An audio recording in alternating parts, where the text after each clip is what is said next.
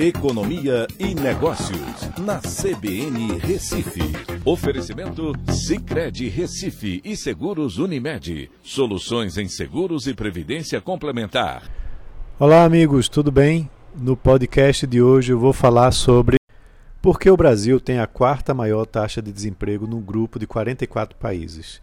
Um levantamento feito pela Austin Rating, que é uma agência de classificação de risco com as 44 principais economias do mundo, incluindo o Brasil, mostrou que o Brasil, com 13,2% de taxa de desemprego, ficou atrás somente de Costa Rica, com 15,2%, Espanha, com 14,6% e Grécia, com 13,8% de taxa de desemprego.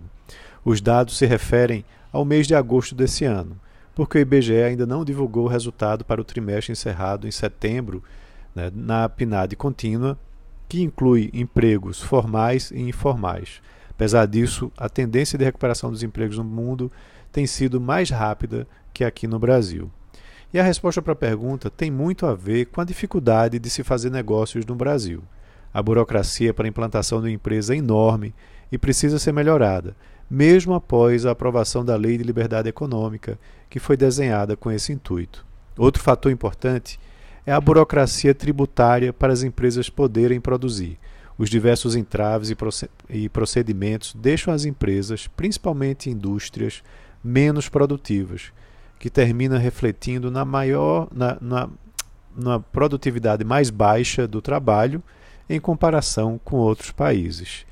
Na lista dos países pesquisados, outro fator que complica muito as contratações no Brasil é o custo da mão de obra. As leis trabalhistas por aqui são muito mais rígidas e excessivas e custosas que nos demais países, dificultando para as micro e pequenas empresas, principalmente, uma maior contratação. O Brasil, assim, termina ficando atrás dos países no ritmo de recuperação econômica, que termina também impedindo uma retomada mais rápida na contratação de mão de obra.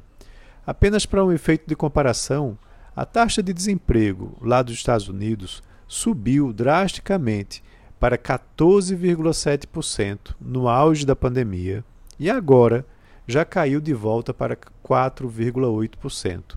Ou seja, quanto mais flexível você tem é, a, as regras trabalhistas para contratação e também quanto mais fácil é de se empreender e se investir, né, maior produtividade você vai ter e maior demanda por trabalhadores também você vai ter naquele país. Então, essa é uma lição que o Brasil precisa aprender.